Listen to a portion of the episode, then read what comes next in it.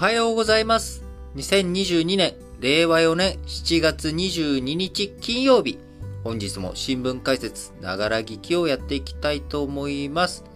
えー、まず最初の話題、丸一として、えー、黒田総裁、日銀のね、黒田総裁、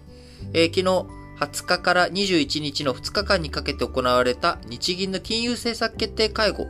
こちらが終わった後に、えー、黒田総裁会見に臨みましたが、えー、大規模金融緩和政策、えー、こちらについて維持、えー、変更はしないということが決められたということです。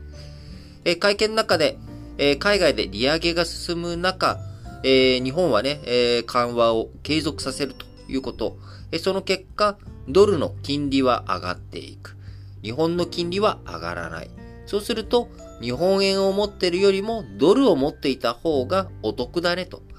え金利がつくかつ、つきますからね。えー、なので、ドルの方が人気が出ちゃう。日本円の価値が下落してしまうということで、円安、急激な円安がね、ずっと進行してきましたけれども、えー、こちらについて、えー、円安自体はね、あの、急激な円安っていうのはマイナスの要因あるんだけれども、まだまだ、えー、こう、日本、円安のコストというか負担感よりも、えー、こう金融緩和を継続させる方が大切だということで、利上げについて黒田総裁、全くないと言い切りました。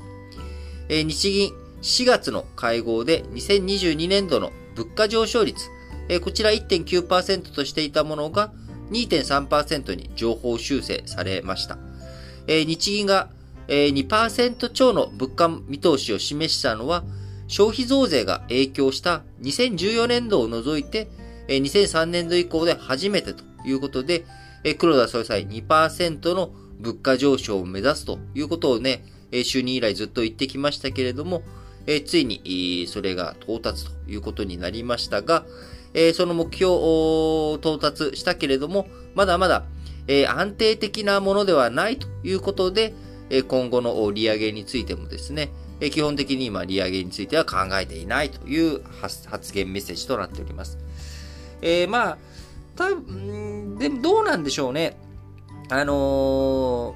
今を遡ること1年ぐらい前ですかね、FRB、アメリカの中央銀行も、その、新型コロナの影響がちょっと落ち着いてきて、えー、いろんな原材料高とか、まあ、いろんなものの値段が上がってた時に、えー、これは一時的なものであると。このインフレはね、一時的なものであるというふうに、えー、話をして、えー、まあ、ある意味放置した時期があったんですよね。で、放置した結果、インフレの波がもう止まらない状態になってしまって、今、急激にね、金利を上げてってるんだけれども、えー、なかなかインフレが止まってくれないなと。えー、その代わり、景気が金利が上がるとね、そのお金を借りるっていうものにみんな負担になってしまうので、えー、そうするとなかなかお金を借りて、えー、いろんなものに投資をしようという動きが鈍くなってしまう。まあ、要は景気が冷え込んでしまうという副作用がね、えー、起きるんじゃないかというふうにみんな今ね、緊張感を持って見ているわけですよ。そう考えていくと、いや、あの2.3%で止まるのかなって物価上昇がと。あのー、例えば新興国とかの中でもね、まあ、新興、新興国といったらちょっとあれですけども、まあ、韓国なんかはね、えー、ウォン安を防ぐために、えー、金利、ぐわっと急激にね、上げてっているわけですよ。で、それと対照的なのが、まあ、トルコですよね。えー、トルコは、あのー、国内のね、景気を優先して、えー、いろんなその、建築業者とか、あそういったところが、活動がしやすいように金利は低いまんまにしておくと。でも、えー、対外的なね、リラの、自分たちのね、トルコのリラ、通貨、リラ安が止まらないという状態になってしまって、えー、輸入インフレ、えー、輸入価格がね、どんどん上がって、インフレが起きてしまって、結果として物価高がね、コントロールできないというような状態になってしまっている。いや、日本という国を見たときに、どっちをこう参考にしたらいいのかなっていうところはね、ちょっと考えられる、考えさせられるところだなと思いますね。えー、海外の投資家たちはね、えー、この日本が金利を上げないっていう政策、いつまでもできるものじゃないよというふうに見て、えー、日本の国債を売り浴びせているっていうような状況に今なってるんですよね。えー、売りの行動に出ていると。えー、日本の国債、金利上げないということは、すなわち国債の価格を高い値段で維持するっていうことなわけですよ。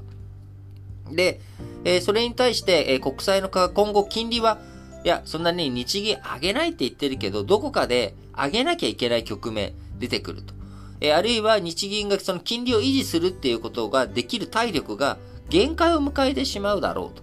いうことを見越して海外の投資家っていうのは今、日本国債の売り越し、えー、売り浴びせっていうことをね、やっているんですよね。えー、なので、まあ、このあたりの攻防もどうなっていくのかというところをね、しっかりと見ていかなきゃいけないんですが、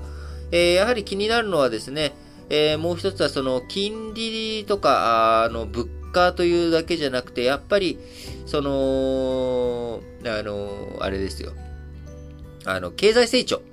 えー、こちらがどうなるんですかっていうところがね、なかなか、あの、難しいところになってくるかなというふうに思っています。えー、経済成長がね、ちょっと鈍化していくっていうような予測予想にも今なってしまっているので、日本。